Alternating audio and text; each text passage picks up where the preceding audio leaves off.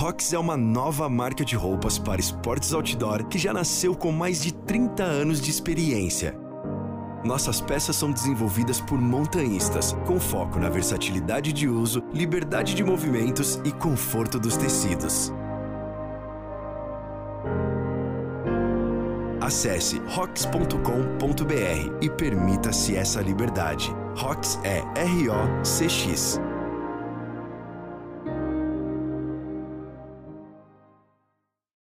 Olá pessoal, bem-vindos a mais um On The Rocks, o seu podcast de montanhismo e escalada. Eu sou Eliseu Frechu e hoje eu vou conversar com uma das lendas do montanhismo brasileiro, Serginho Tartari. Pô, Sérgio, meu, muito obrigado por estar aceitando trocar essa ideia com a gente do On The Rocks. É sempre um prazer estar conversando contigo, um amigo de velha data, uma pessoa que eu respeito muito. Sérgio, como é que você está em tempo de quarentena? Ei, tá tranquilo. Aqui a gente sente pouco, né? Quem mora na roça assim, você tem espaço, né? Pior para quem está na cidade, né? É Aqui é verdade, velho. com certeza. É, Serginho, é, vamos dar uma, uma situada para quem é novo, não conhece muito bem a sua, a sua história. Me diz um pouquinho do, dos primórdios. Como que você começou a escalar? O que, que te levou a começar a escalar? É, começar mesmo a escalar, eu comecei em 1979. Né? Eu fiz o curso de adestramento do Centro Excursionista Brasileiro. Naquela época se chamava curso de adestramento. É, mas, pô, bem antes, quando eu já era garoto, eu tinha 10, 11, e meus pais tinham casa em Maricá, que é aqui no litoral do estado do Rio, e eu já subi uns barrancos de barro amigos, né? Então, eu posso dizer até que eu comecei a escalar ali, porque a gente já tinha uma noção, usava até um pouco de corda, já fazia um tipo de loucura, né? Ia cavando barro, ia ali fazendo os degraus e ia subindo. Mas oficialmente eu comecei mesmo no CB, né, que foi o curso de adestramento em 79, final de 79, já em 80 a gente já começou a escalar e eu me tornei um pouco independente rápido demais para os padrões do clube, né? Já fui logo meio mal visto ali, mas o pessoal acabou me aceitando, né? Mas foi mais ou menos isso aí, no começo dos 80 ali, né? Época boa, hein? Pô, foi uma época muito legal escalar nessa começar essa época. Não tinha é, magnésio, não tinha cadeirinha, a gente tinha que fazer a cadeirinha, escalava de quichute, é, mosquetão era meia dúzia no máximo, fita também, fita tubular, porra, do jeito que dava. Pô, minha primeira cadeirinha foi de cinto de segurança de carro. E minha mãe costurou. E eu reforcei com uma linha mais forte. E eu me encordava na cintura também, né? Caso a cadeirinha falhasse, eu estava na cintura. Foi muito legal, assim, esse começo, assim. Eu tenho boas memórias, assim, foi marcante para mim. Pô, era, era um tempo de muito romantismo, né, velho? Até por falta de, de talvez, informação. Pô, eu acho que, tá, eu comecei é, muito depois de você, meus, eu comecei em 83, mas, pô, a gente é, fantasiava muito, né, meu? É, passava isso pela sua cabeça? E sim, passava. Eu já comecei, pô, logo no primeiro, no segundo ano, eu já, já li Os Conquistadores do Inútil, do Leonel Terré, né? Então ali já começou a fantasia, né? Pô, aqueles livros são, são muito bons, são marcantes em termos de história do, da, do alpinismo, do montanhismo. E, pô, isso aí, claro, a gente fantasiou muito. Eu, eu rapidamente comecei a ler, ler muita revista. É, o André Ilha, que foi um, um, grande influenciador, que ele, ele era anterior a gente e, e ele influenciou muito a gente, assim, em, em, vários sentidos. A mim, o Alexandre, todo o pessoal que estava começando essa época. Porque logo veio aquele manifesto da escalada é, limpa, né, da escalada sem, sem usar os grampos, sem usar as proteções fixas, sem usar o apoio disso. E a gente logo captou a mensagem dele e começou a escalar em livre o máximo que dava. Foi muito legal isso, sim. Pô, isso em 81, 80, 81. Então, isso, assim, pô, ali a gente já pegou a noção da, da, da escalada em livre, pô, bem antes, né, de, do que foi falado, o que foi visto depois, né? Então, isso aí foi legal pra caramba. André ele é grande figura, sim, teve uma grande influência, um grande influenciador. Então, você falou que você começou no clube, já saiu. Pô, você, os clubes sempre tem aquela hierarquia, né, Sérgio? A galera quer te manter no cabeça, assim, pô, em parte é uma coisa que dá para entender por conta de que o pessoal não quer ter acidente, quer que todo mundo é, volte da excursão seguro e tal. É, eu acredito que a hora que vocês começaram a mandar as coisas em livro, o pessoal ficou doido, né? E sim, e, e o CB até hoje ainda é um clube mais conservador, mas é, essa época eles não olharam com bons olhos, não. Inclusive, no meu caso, assim, eu fui meio considerado assim, meio maluco, assim, porque na sexta escalada eu já estava guiando. Já me tornei independente, já comecei a buscar os amigos ali, e vamos escalar por conta. E o clube não, não, não, não gostava disso, né? Você tinha que assinar prancheta, tinha que se, se inscrever ali para participar das escaladas. E a gente começou a escalar por fora. E isso não foi bem visto, né? Como você falou, por essas razões assim de, de segurança e tal. Eu, eu tinha acabado de fazer 18 anos ali, eu já, né? Me tornei maior de idade, então você cria aquele sentimento de, ó, eu sou responsável pelos meus atos e tá tranquilo, né? Vamos ver. E eu dei sorte, assim, nunca me machuquei muito e segui adiante, assim, escalando, assim, de uma forma muito autônoma, né? Sempre buscando os companheiros que estavam um pouco nessa pilha de, de não, não precisar do clube para escalar, né? Mas não, não olharam muito com bons olhos a minha irreverência, não. Foi, foi um período assim que, que teve alguns atritos, mas depois passou, né? Tranquilo. Serginho, o. E, eu também. Diga. Não, pode, continua, continua. Não, e, e, e na sequência eu entrei para o Carioca, né? Para o Centro Expressionista Carioca, que era mais de vanguarda. Tinha uma galera mais jovem e, e, e mais que aceitava mais essa irreverência, essa autonomia por parte de, de, escaladores como eu. E ali eu conheci outras pessoas também, e isso foi, foi assim, muito bom também para o início. Assim. Serginho, me, me, me recorda o ano e a via, do, do, seu primeiro sétimo grau, do seu primeiro oitavo grau. Pô, aí você pegou difícil. Sétimo grau pode ser até que eu me lembre, mas o oitavo grau acho que vai ser bem difícil. Mas eu vou te falar um negócio assim, é, em sétimo grau, acho que foi em 82, por aí, hein? A gente já estava escalando sétimo ali nos ácidos, se eu não me engano. Eu acho que foi os primeiros sétimos que eu fiz foi nos ácidos. Isso é, foi 82, 83, máximo. E já o oitavo grau também ter sido nos ácidos, porque os ácidos foi uma, uma ótima escola ali de dificuldade para a gente. Acho que foi uma das primeiras até ali do Rio de Janeiro, assim, a tomar um, um, uma, uma importância maior, assim, para o pessoal que estava começando a escalar dificuldade, que começou por aí, 82, 83, para você ter uma ideia. Em 83, eu já estava escalando para o friend, rígido, que um americano que veio morar no Rio, estudar no Rio, ele era escalador de docente, ele trouxe toda a equipe e a gente se conheceu e ali eu já, já conheci os, os friends, os stops, ali eu já comecei a escalar em móvel.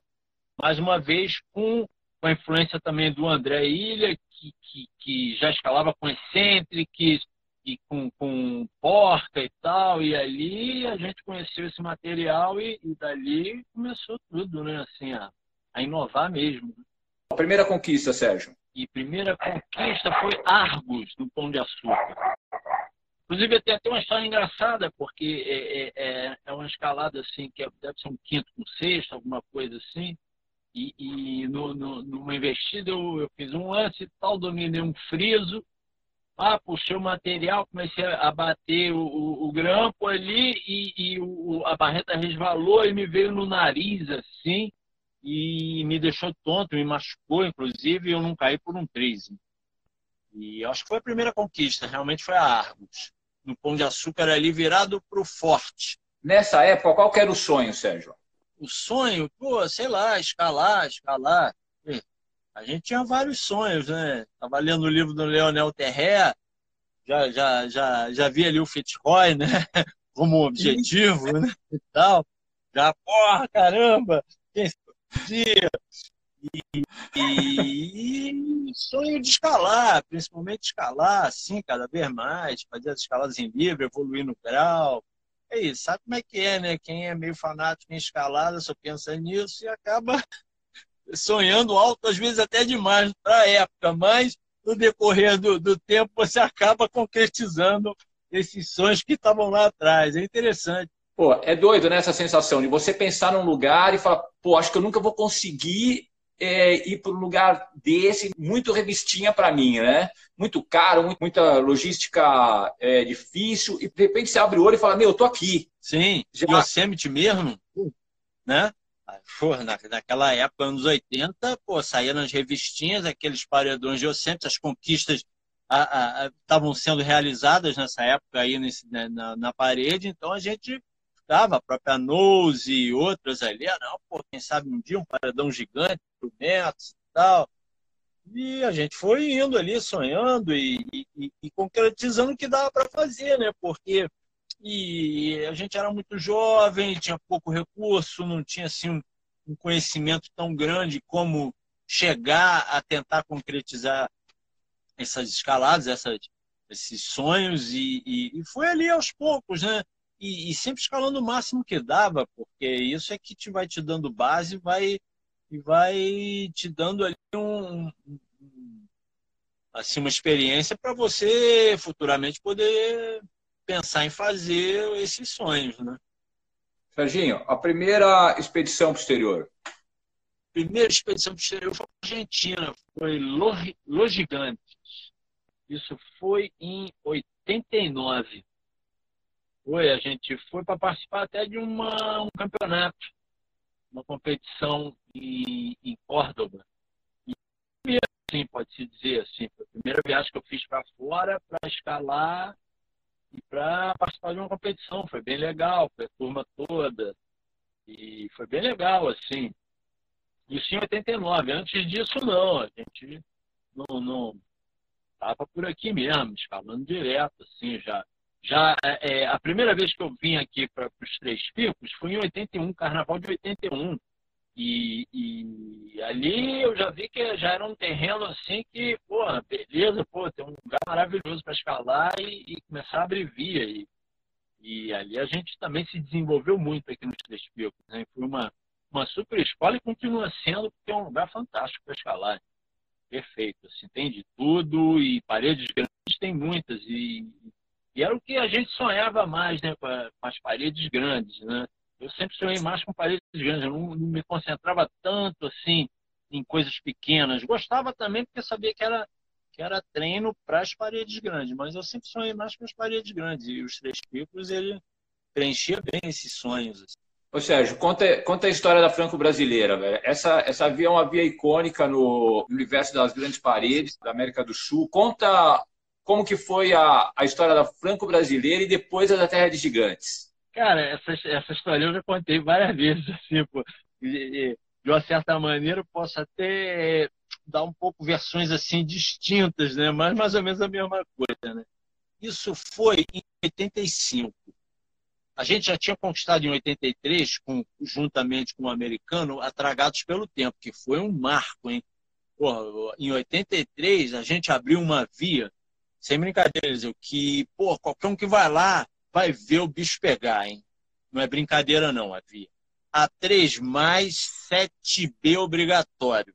Então, você dizer mais nada, 7B, que se tu cair, tu cai 10 metros. Né? Então, era, foi essa, essa casca grossa, tem poucas repetições, poucas. E, e aquela ali, ela deu, assim, a experiência para a gente querer algo mais. E em 85, é, foi 84 85, não, não, tenho certeza. Em 84, teve uma expedição é, francesa é, convidada por um amigo nosso que morava no Rio, Predrag, que era um iugoslavo, e ele conhecia uns franceses, os caras até bem conhecidos, inclusive um já morreu, era himalaísta, Yannick Segnier. E eles vieram, eu, o Predrag convidou eles, é, porque já estava todo mundo de olho na parede do sino e na parede do Garrafão, que eram as grandes paredes ali da Serra dos Órgãos. e o Pedrag ele convidou essa equipe francesa para abrir uma via ali. Porque, pô, na época, pô, a gente não tinha essa estrutura toda para se abrir uma via, assim, daquele porte, né? A gente tinha um certo receio, não tinha tanta experiência, né? Mas já estava ali prestes a, a, fazer isso, né? E o Pedro se adiantou, ele me convidou para participar. Eu trabalhava nessa época numa cooperativa de produtos naturais e me enrolei um pouco e acabei não podendo ir. E ele foi com, com essa galera e, curiosamente, é, os franceses brigaram entre si.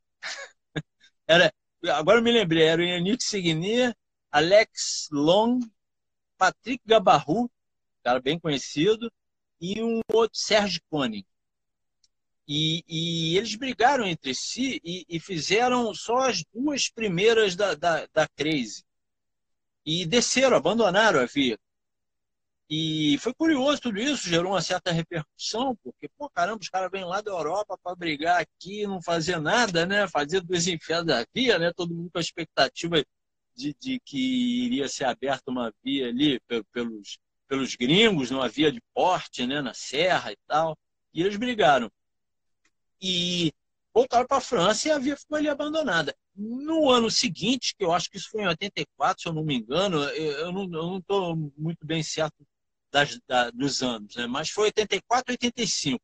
E em 85, isso eu tenho certeza, é, o Pedra mais uma vez entrou em contato, dessa vez com os suíços, é, e Roman Vogler, o cara também já morreu, bastante conhecido na época, e eles vieram para abrir o garrafão, vieram para é, voltar e, e concretizar a via e vieram e, e fizeram a via e, e abriram a, a Crazy, né?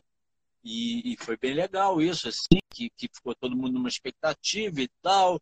E, e inclusive o Roman Vogler ele comentou que ele passou mais frio no garrafão do que na face norte do Eiger, não sei como, mas passou mais frio no, no garrafão. Não sei, deve ter pegado uma friaca daquelas que faz ali, né? E, e umidade, né? deve ter sentido bastante. E fizeram uma via ali, abriram e tal. É, porra, perfeito. E, e, e aquilo aguçou é, é, a, a, a, minha mente. Assim, eu falei, não, eu vou fazer a primeira repetição. Eu quero fazer a primeira repetição. Porra, já, a via já está pronta, vamos lá, né? Vou fazer a primeira repetição.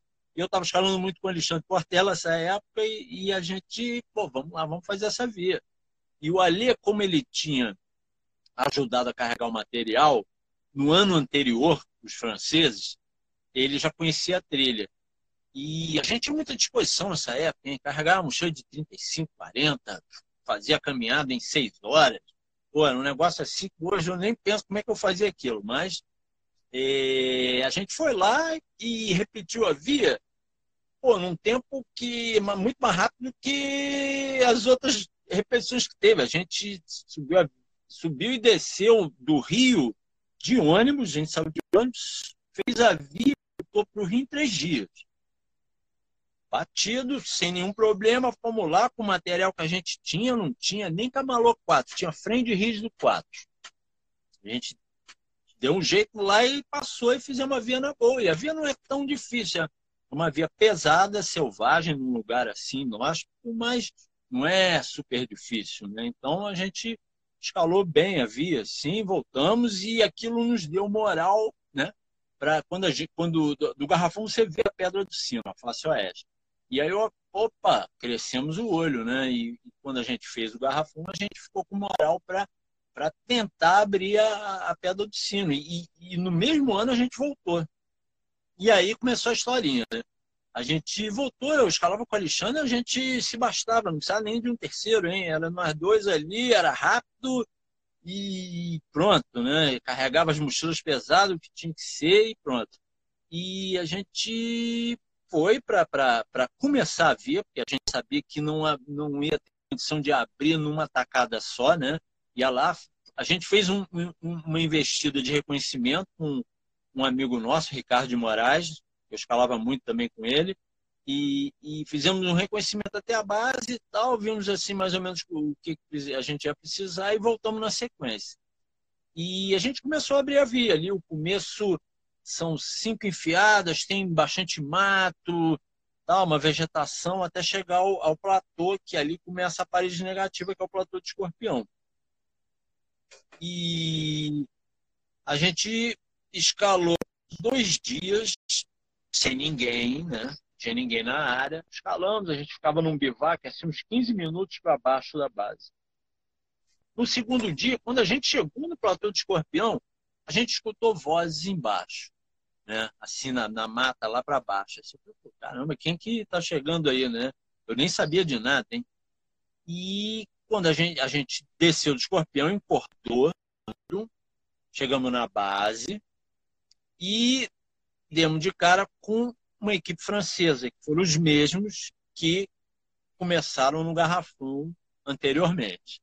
Era o Yannick Segné, o Sérgio Cone e um outro novo lá que tinha vindo com eles. Era uma equipe grande, eles tinham uma equipe de filmagem também, ao todo eram sete pessoas. E eles chegaram, tinham acabado de chegar, fazer a trilha e acabar de chegar. E nessa época, eh, se subia por baixo, não, não, não, não vinha por cima, hein, como, como é hoje. Se fazia por baixo. E, e o, chegamos ali e cumprimentamos os caras e tal, ficamos assim, meio, pô, os caras vão abrir uma via aí do lado, né, paralela, né, na nossa ingenuidade, a gente era novo, né, cara? Então não tinha assim muita malícia ali, nem nem nos preocupamos, hein, você vê, né? E eu me lembro que a gente ficou tranquilo, a nossa via estava ali encordada, estava ali tranquilo. E quando a gente desceu o nosso bivac, era um pouco mais para baixo do bivac que eles montaram. Mesmo e tal, no dia seguinte, 5 horas da manhã, ainda no escuro, eu de dentro do saco de dormir escutei assim, a, a, a, os franceses ali se mexendo e tal. E cá comigo pensei, falei, caramba, os caras vão começar cedo ali abrir uma via, né? Não sei, pô, esse pessoal é profissional, né? E a gente se arrumou calmamente, sem, sem pensar em nada, em você ver como é que a gente era ingênuo. E quando a gente chegou na base, porra, a gente ficou simplesmente perplexo com o que a gente viu. Os caras subiram pelas nossas cordas, o, é, levando cordas fixas dele, encordaram paralelamente as nossas cordas com as cordas deles, e já estavam no platô de escorpião. Cara, aquilo, o sangue subiu a cabeça, era eu e a Chante só. Subiu a cabeça, a gente subiu de Jumar batido quando chegou no escorpião, meu amigo. Aí começou uma discussão, ninguém se entendia, porque a gente não entendia o francês, ele não entendia o português. Ficou aquela coisa, e ficou aquela situação. Eu falei, caramba, o que, que a gente vai fazer, né? sair na porrada aqui, vai ser, não, não vai dar certo, né? Também não vou sair puxando. Pô, já tinha um conquistando para cima do, do escorpião, mas a gente ficou muito assim, porra, sentido. Como é que os caras fizeram um negócio desse, né, cara? Porra, inacreditável, né? E quando a gente. É, do escorpião mesmo, você tem duas linhas que saem. Né? São duas linhas, assim, bem óbvias que saem. Uma para a direita, que é o Terra de Gigantes, e o Diado da Franco, que certamente, se não fossem eles, quem ia ali pelo, pelo Diado seríamos nós. E chegamos ali, aquela discussão e tal. O Yannick Segni, que era o chefe da expedição, chegou a falar: não, vocês vêm com a gente, eu convido vocês para ir. A gente negou. E aí eu falei, eu, eu me questionei ele, ele falou, não, a gente veio da França, estamos com patrocínio e é isso aí, a gente vai fazer, já era para vocês, hein? a nossa via agora, assim, falou basicamente isso em outras palavras. Mas. E aí, nesse dia, a gente ficou ali meio, pô, caramba e tal, ainda com muita vontade de escalar. E, e nesse mesmo dia, a gente começou a Terra Gigante. Foi até curioso, porque o platô estava cheio de gente, né? Dois brasileiros e quatro ou cinco franceses, se eu não me engano. E eles já abrindo a Franco, e a gente começou o Terra Gigante pela direita. E foi curioso isso, assim, me lembro bem desse dia, assim. E, e aí a gente já estava ali com esse, sabendo que seria o, o, o terceiro e último dia para a gente, a gente teria que voltar para o Rio e, e, e é, reavaliar ali o material para voltar na semana seguinte para continuar a via. E a gente, beleza, então os caras abrem por ali, a gente abre por aqui, né? Era o que nos restava. A gente desceu, subiu, lá o... aí saímos por cima até, né?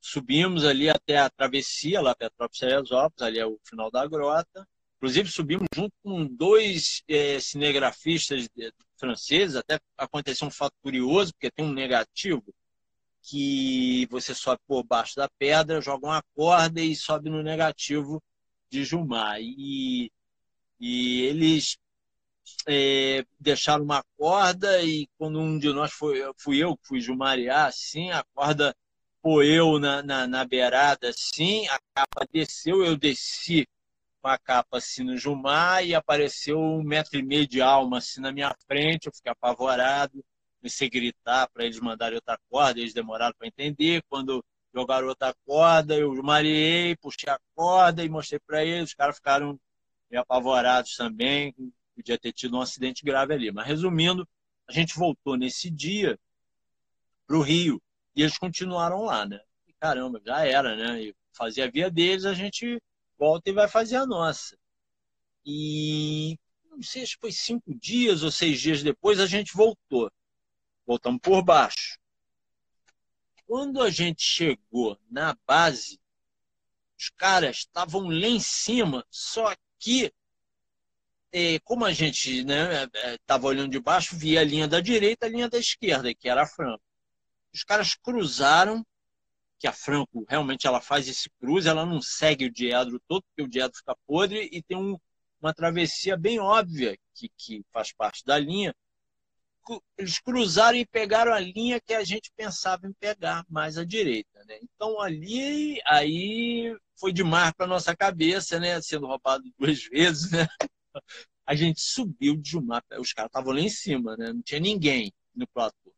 Subimos de Jumar, pá, pá, pá, pá, pá, chegamos no platô, tava tudo deles lá, mochila e tal. O Yannick Segner fumava muito cigarro nessa época, assim, tinha vários maços de Malboro.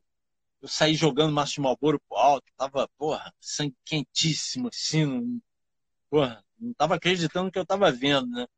E a gente saiu pegando várias coisas. O Alexandre ainda subiu uma, uma, uma enfiada para cima do platô, desencordou para dificultar a, a, o rapel dele. Né? Você vê o nível que estava o negócio. Desencordou e saímos descendo do platô de escorpião com várias coisas dele, mochila, equipo. A gente meio que fizemos ali uma, uma sabotagem ali da, da, escalada deles. Ah, não, vamos sabotar esses caras agora, vamos descer com tudo que eles precisam, vamos acabar com a escala desses caras. E no, no que a gente está descendo, já começamos a chutar uns gritos, que era dos cinegrafistas que estavam na, do outro lado do vale, já estavam filmando eles e viram a gente fazendo aquilo. Né? Aí foi aquela gritaria na parede, não sei o quê, a gente descendo, descendo, vamos descer, vamos embora tal. Aí, porra, descemos tudo. Eu me lembro, desci com uma mochila atrás, outra na frente, porra, sabotagem em cima dos caras. Quando a gente no nosso Privac, é, 15 minutos, a gente chegou ali meio cansado, o que, é que vamos fazer, não sei o que, esconder o material, não sei o que.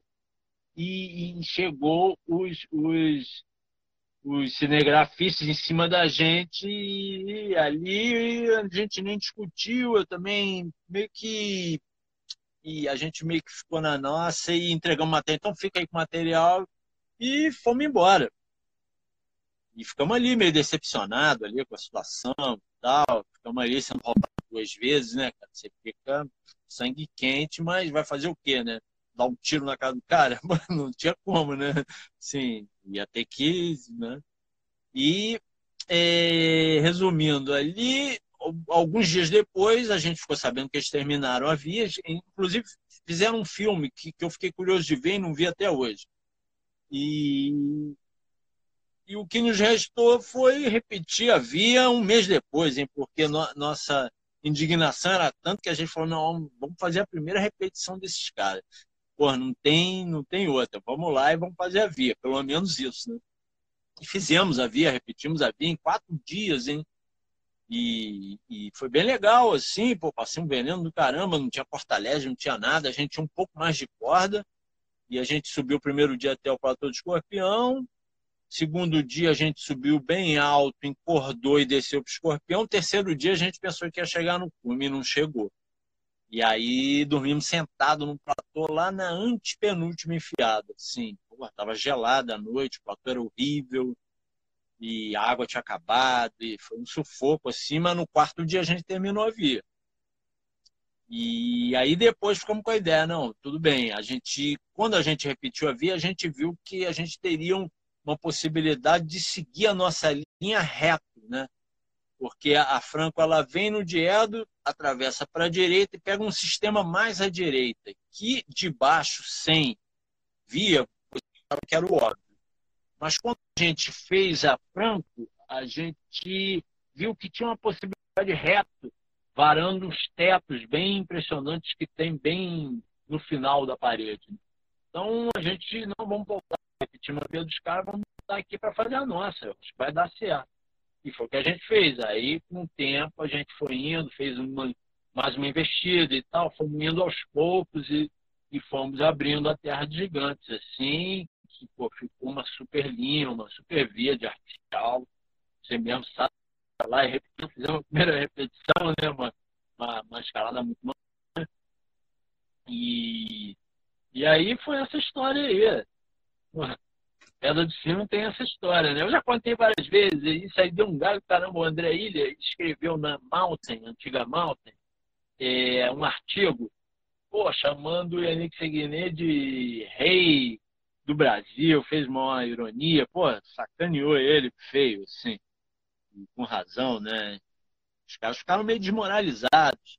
Eles estavam ali no apartamento do Leme, o pessoal foi lá comprar material, aí, porra, levaram material dos caras mais, fizeram uma tramonha lá.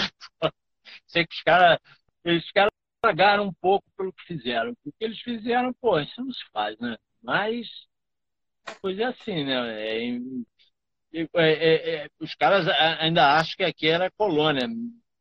Se tratando de escalada, porra, ridiculamente tipo de atitude. Né? Já pensou se a gente vai para a França fazer um negócio desse? Pô, toma Com certeza. na cara, né? Mas os caras achavam de direito de fazer isso aqui. Eles achavam que, que não tinha um desenvolvimento no Brasil de escalada que pudesse fazer uma parede daquela. O cara chegou a me falar um negócio assim, do, do gênero, assim. Ele, ele, ele falou para mim, por exemplo, falou, vocês não têm condição de subir essa parede. Vocês dois só são, isso não dá para vocês. E acabou que a gente fez a primeira repetição e depois abriu a Terra Gigante. Né? E com material de época, tudo frente rígido, não tinha alien, não tinha nada disso. A gente tinha bastante piton, que era herança do americano. Piton, Copperhead, essas coisas a gente tinha. Mas, porra, era, era do Friend 1 rígido ao Friend 4. E a gente não sei nem se tinha dois jogos, ou tinha, mas era. Pô, o Friend 1 ao Friend 4 era uma dúzia de frente. Não passava disso. Que história! Essa ficou gravada nos anais do montanhismo brasileiro. Hein? Meu, com certeza. Isso aí é, é boa. o André Ilha, ele mandou bem o artigo dele foi muito bom.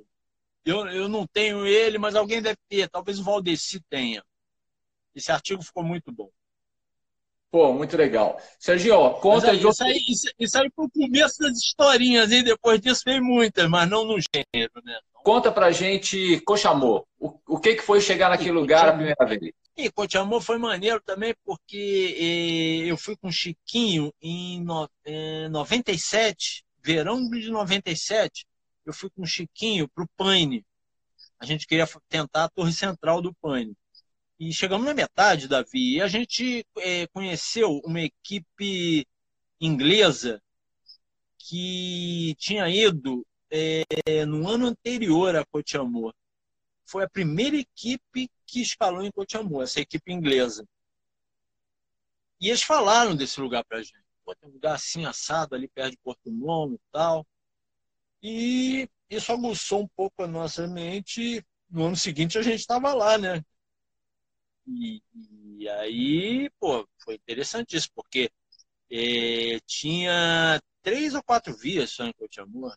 Foram, era uma fácil que eles abriram para o cume lá pela esquerda, né?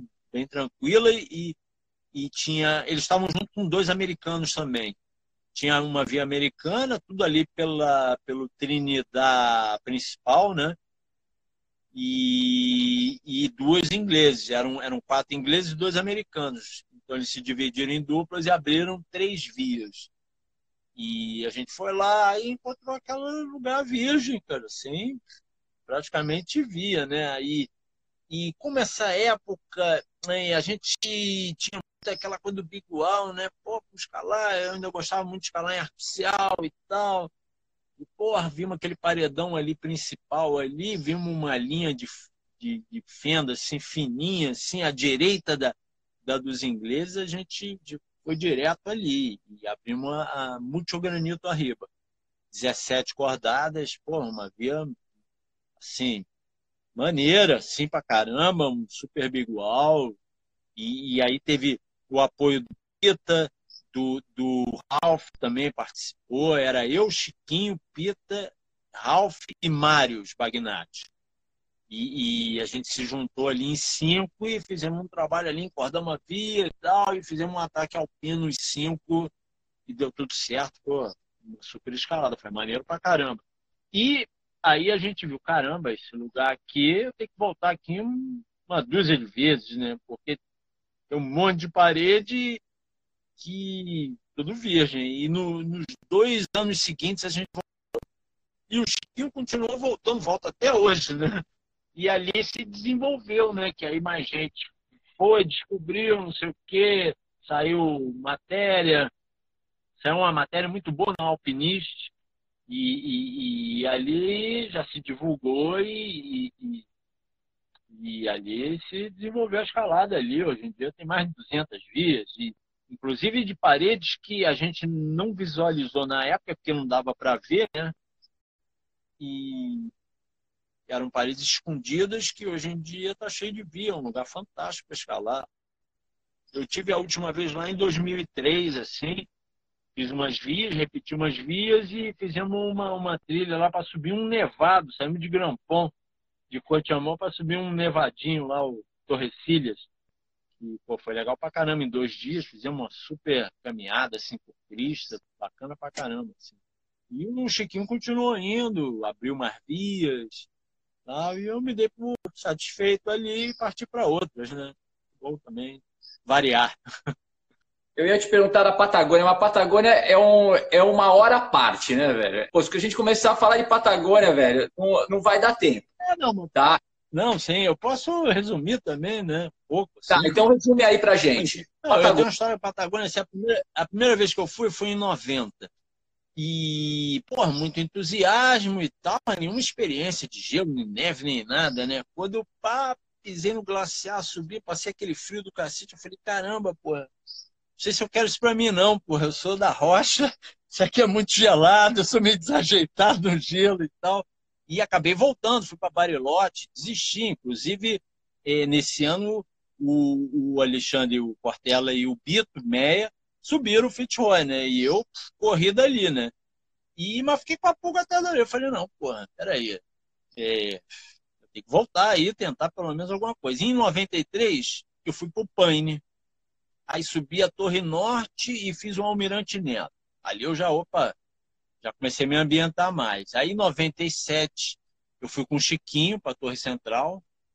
98, eu voltei com o Alexandre e a gente encontrou um espanhol lá, fizemos a central em 98 e depois seguimos indo, aí eu segui indo várias vezes a Chaltén. Aí parei de ir para o Paine e, e, comecei a ir para Chaltén. E fui comendo pela beirada, hein? Fui subir Santos Perri, subi ali a, a, a Inominata, São Rafael, subi Guijomé três vezes, Mermóis e tal. Pá, pum, fiz a Poicenô também em 2006, se eu não me engano. E, pô, sempre, caramba, me falta o fit, né, amor? Mas é muita areia pro meu caminhão, mas vamos lá, né? Quem sabe? Aí, nessa época, eu estava escalando muito com o Luciano Fiorenza, um argentino, bem mais novo que eu.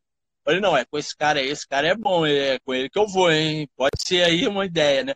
Só que ele, pô, tinha umas ambições um pouco diferentes, né? Não era só o cume, né? O cara queria abrir via, né?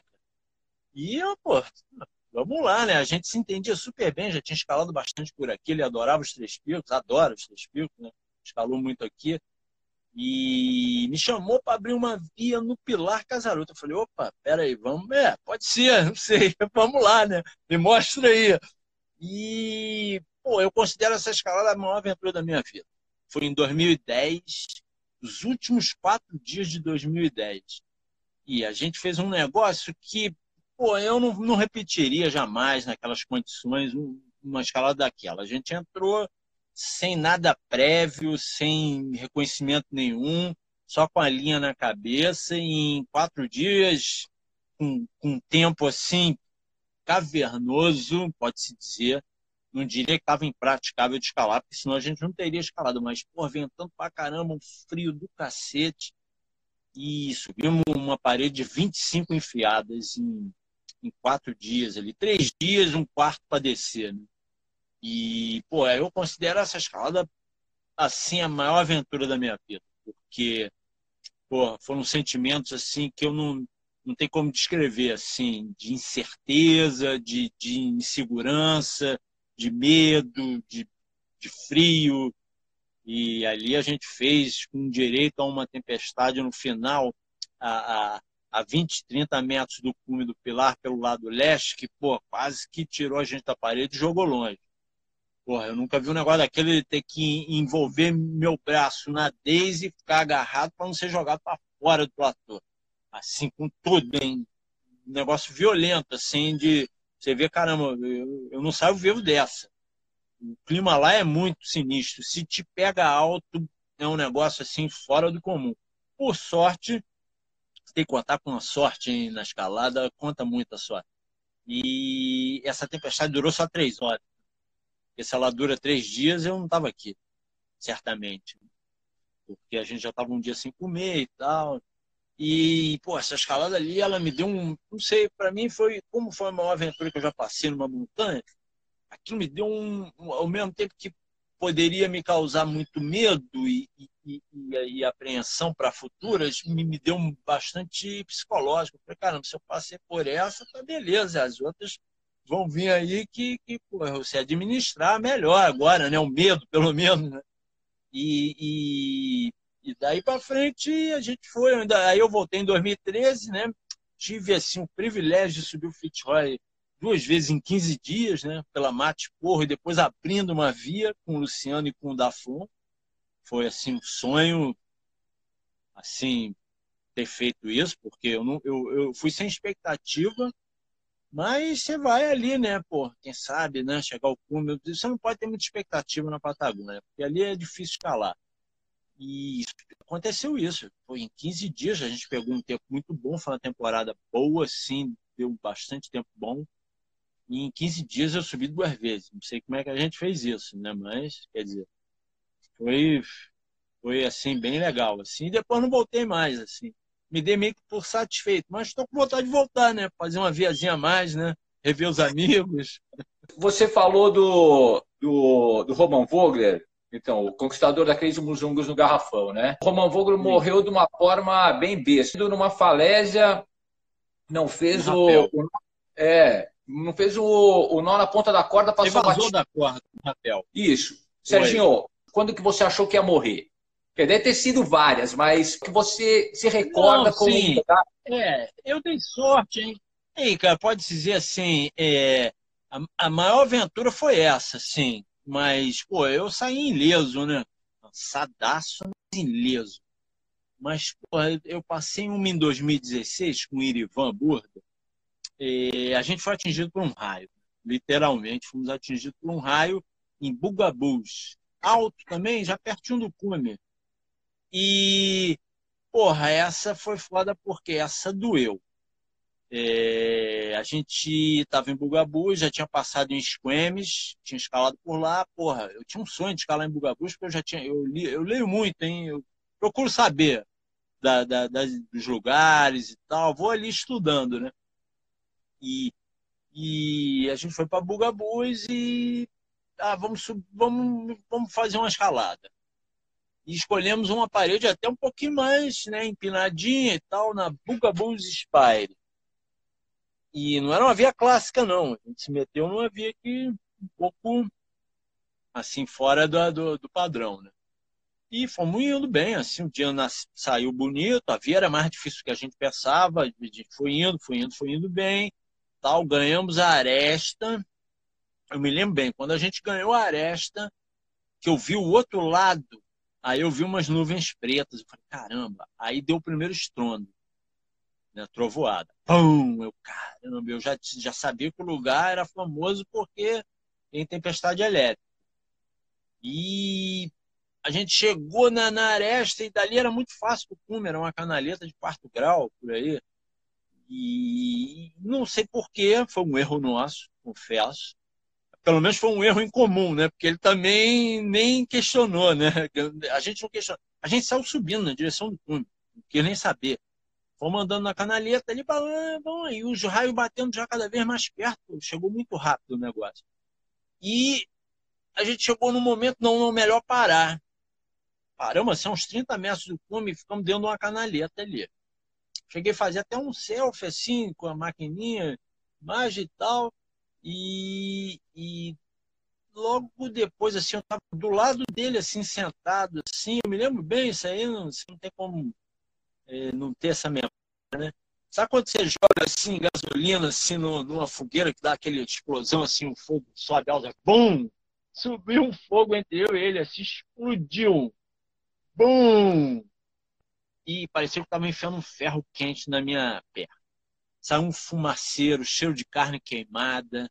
E a gente ficou uns 5 a 10 minutos gritando de dor. Foi desespero total, assim. E desespero mesmo, hein? Eu nunca senti tanta dor na minha vida. Minha perna parecia que eu tinha perdido a perna. Ficou inerte e muita dor, muita dor. A calça furou toda, queimou tudo. Eu já estava vendo as feridas todas de queimadura, eu tenho cicatriz até hoje. E ali foi um momento terrível mesmo, que ali, porque cinco segundos depois da explosão veio mais um e depois, logo depois outro. Eu falei, pô, se esse aqui não me matou, o segundo vai me matar. E, porra, foi terrível, assim, uma gritaria, um desespero como eu nunca tive assim na minha vida, em situação nenhuma, hein? nenhuma. E a gente estava alto, um lugar desconhecido, tudo isso gera assim muita insegurança, assim, medo, né? E eu sei que a gente demorou ali uns 20 a 30 minutos para se acalmar, a tempestade passou. O Ivan, que foi muito menos atingido que eu, por sorte, né? Porque senão ia complicar, ele liderou o rapel, eu fui ali me arrastando e fui indo e a gente saiu em quatro horas do lugar do rapel até a barraca. Aí depois, no dia seguinte, a gente comunicou ali o campo que tinha acontecido, o pessoal já ajudou a gente e tal. Eu sei que a gente saiu de helicóptero de lá, direto para um hospital lá em. ali perto de Banff, como é Golden, o nome da cidade. E fomos muito bem atendidos. Por sorte, eu estava com seguro, quase nunca faço seguro, e esse, essa viagem eu tinha feito. Até foi o o Ivan recomendou, faz seguro aqui do Clube Alpino Austríaco, vale a pena. A gente fez e fomos bem atendidos e deu tudo certo. E, e esse foi para mim foi o maior veneno, porque doeu, né? E você tomar um, uma descarga elétrica, assim, pô, tenho, eu tive queimadura de terceiro grau na perna.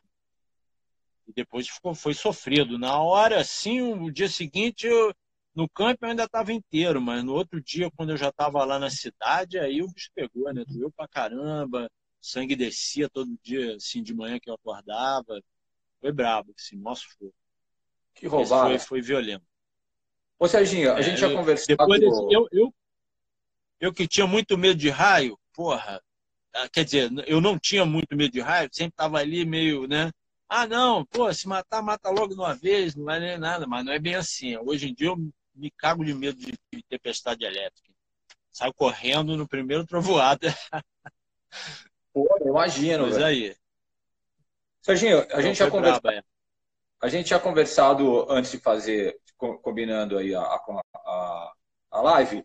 Pô, pedi para você separar um equipamento que você tem um apego especial. Que, que equipamento que é esse? Mostra pra gente. Cara, é uma mochila. Vou pegar ela aqui, ó essa mochila aqui que eu levei nessa via lá do Pilar Casaroto, a, a Labordagem, nome da via. Que e, e tem esse nome, quem deu esse nome foi o Luciano, é interessante o nome, que era o grito dos piratas quando abordavam um navio que eles iam invadir, que eles iam roubar. Então eles, a Labordagem, e ficou esse o nome da via, que foi exatamente meio, tem muito a ver com, o que a gente passou na via, que foi quase que um, um, né, um roubo assim de uma parede, né? A situação que foi. E essa mochila aqui eu tenho ela desde 2005. E ela me serviu de isolante. É uma Delta poderosa de resistência. Para mim é uma das mais confortáveis até hoje, os modelos mais confortáveis que eu tenho. Hoje em dia já é um modelo superior em termos de, de, de designer e tudo, mas essa mochilinha aqui é o bicho. Ela tem remendos, ó. Eu já remendei ela aqui, ó, na lateral. Mas é uma senhora mochila, é uma GAI de 30 mais, sim. E a gente em escalada alpina, né, tem que ter uma mochila boa, confortável, e ela levou tudo aqui, ela e mais uma que estava com outro companheiro lá, o Jimmy Heredia também que estava com a gente, era uma quadrada de três. E, pô, essa mochila realmente é impressionante como aguenta. Impressionante. Eu já, já rauliei ela inúmeras vezes. Porra, eu deitei em cima dela, ela me serviu de isolante. Eu ralei essa mochila da forma mais absurda que você possa imaginar e ela está inteira, me serve ainda. Eu ainda Legal. uso ela, porque eu tenho assim, quase um, um carinho com a mochila, com o material, ela não, ela, ela resiste a, a a, a, ser jogada fora. E eu tô vendo que eu ainda vou ficar alguns anos. Ela já está encostadinho aqui, bem, bem raladinho aqui, que vocês podem ver. Mas pô, é uma senhora mochila. Por sinal, a Delta em mochilas não, não tem melhor. Para mim são as melhores mochilas. Com certeza. Irá. Serginho, o que que te motiva a continuar fazendo, meu, escaladas tão legais, velho? A tá puxando o limite, meu, depois de tanto tempo.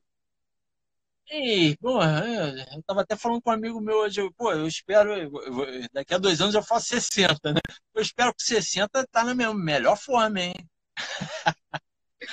Eu acho que com 60 eu vou, eu vou estar na minha melhor forma. Claro, isso é meio que uma brincadeira, mas, pô, eu faço. Eu nunca fiz décimo grau, mas, pô, eu comecei a fazer sétimo, oitavo grau no começo dos 80. Sigo até hoje, fazendo sétimo, oitavo grau, na boa, assim, imóvel, escalada tradicional, hein? Não é sétimo grau esportivo, não. Hein? Sétimo grau tradicional com lantezinho, friendzinho, né? Sabe como é que é, né? E, pô, pra mim isso é motivante. Eu gosto muito de escalar, assim, completa muito, e eu vou seguir. Até que tudo se acabe, né? ou que aconteça algo grave assim comigo que eu não possa mais escalar. Espero que não, mas eu espero aí estar tá com uns 77 ainda, fazendo um 7B, hein? quem sabe? Pô, Serginho, ó. Por que não, você... né? Velho, vou... eu, não, você... eu não engordo, eu sou, eu sou leve. eu não engordo. Mas olha, então, velho, você também é do mesmo tipo, né? Meio magrelo, né? Então, isso aí já é uma vantagem, hein? Já é uma vantagem já está, né? né? Com assim, certeza. E, e, e, sei lá, ao contrário da, da, do que a sociedade pensa, assim, que pô, você vai envelhecendo e, e, você vai se acomodando e vai ficando mais medroso. Cara, eu acho que eu tinha mais medo quando eu era garoto. Porque hoje em dia, pô, mal bem eu já vivi, tive uma boa vida e tal, e não tem muito mais o que perder. Quando você é novo, você tem o que perder, a vida né, que você tem pela frente. Né? À medida que os anos vão passando, você tem menos a perder. Então, é até um fator a mais para você se arriscar um pouco mais, claro, de acordo com as suas limitações. Mas eu, eu seguiria. Me convidam aí para uma roubada e tal, dependendo. Raulear eu não quero mais, não, nem, nem escalada artificial, machuca muito minha cintura. Mas uma alpinazinha aí de dois, três dias aí, eu ainda topo, hein? né? Pô, estamos vivos, né? Com saúde, né? Então vamos lá, né? Com certeza. Sérgio, não, eu espero que isso motive as pessoas para não, não, não, tirar esse mito de que você vai ficando mais velho, vai ficando pior, ou vai enfraquecendo, ou vai, sei lá, desmotivando. Eu não quero desmotivar. não tem porquê, me sinto cada vez mais motivado, por sinal. E eu gosto de escalar. Hoje em dia eu estou me, me, especializando em escalada de fenda, estou escalando melhor a fenda, estou fazendo um grau em fenda que eu não fazia há 20 anos atrás, hein? Então, isso tudo você pode evoluir. A escalada é uma atividade que, que a experiência conta, mas conta muito, hein? Conta em técnica, em visualização, em, em sabedoria de usar o equipamento, isso conta muito. Né? Pô, Serginho, ó, a gente tinha que falar ainda de Kirguistão, a gente tinha que falar do Salto Angel, a gente, meu, tem que falar de Indian Creek, tem que falar, meu, cara, não vai dar tempo, nós temos não, nem deixa mais... para a próxima, deixa para a próxima, deixa para a próxima. Pô, Indian, tá. Indian Creek é a parte, hein? Indian Creek dá para falar uma hora fácil, só de Indian Creek. Para mim, o melhor lugar que tem para escalar no planeta.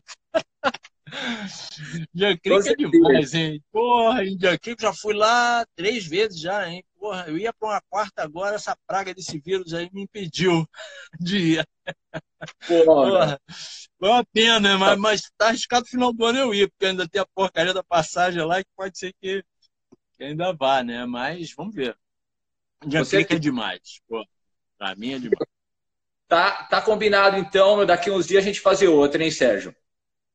Não, sim, sim, pô, com certeza. Vamos aí, o negócio é, é, é mostrar para a galera, né? E, e, motivar. A escalada ela vem muito através da motivação.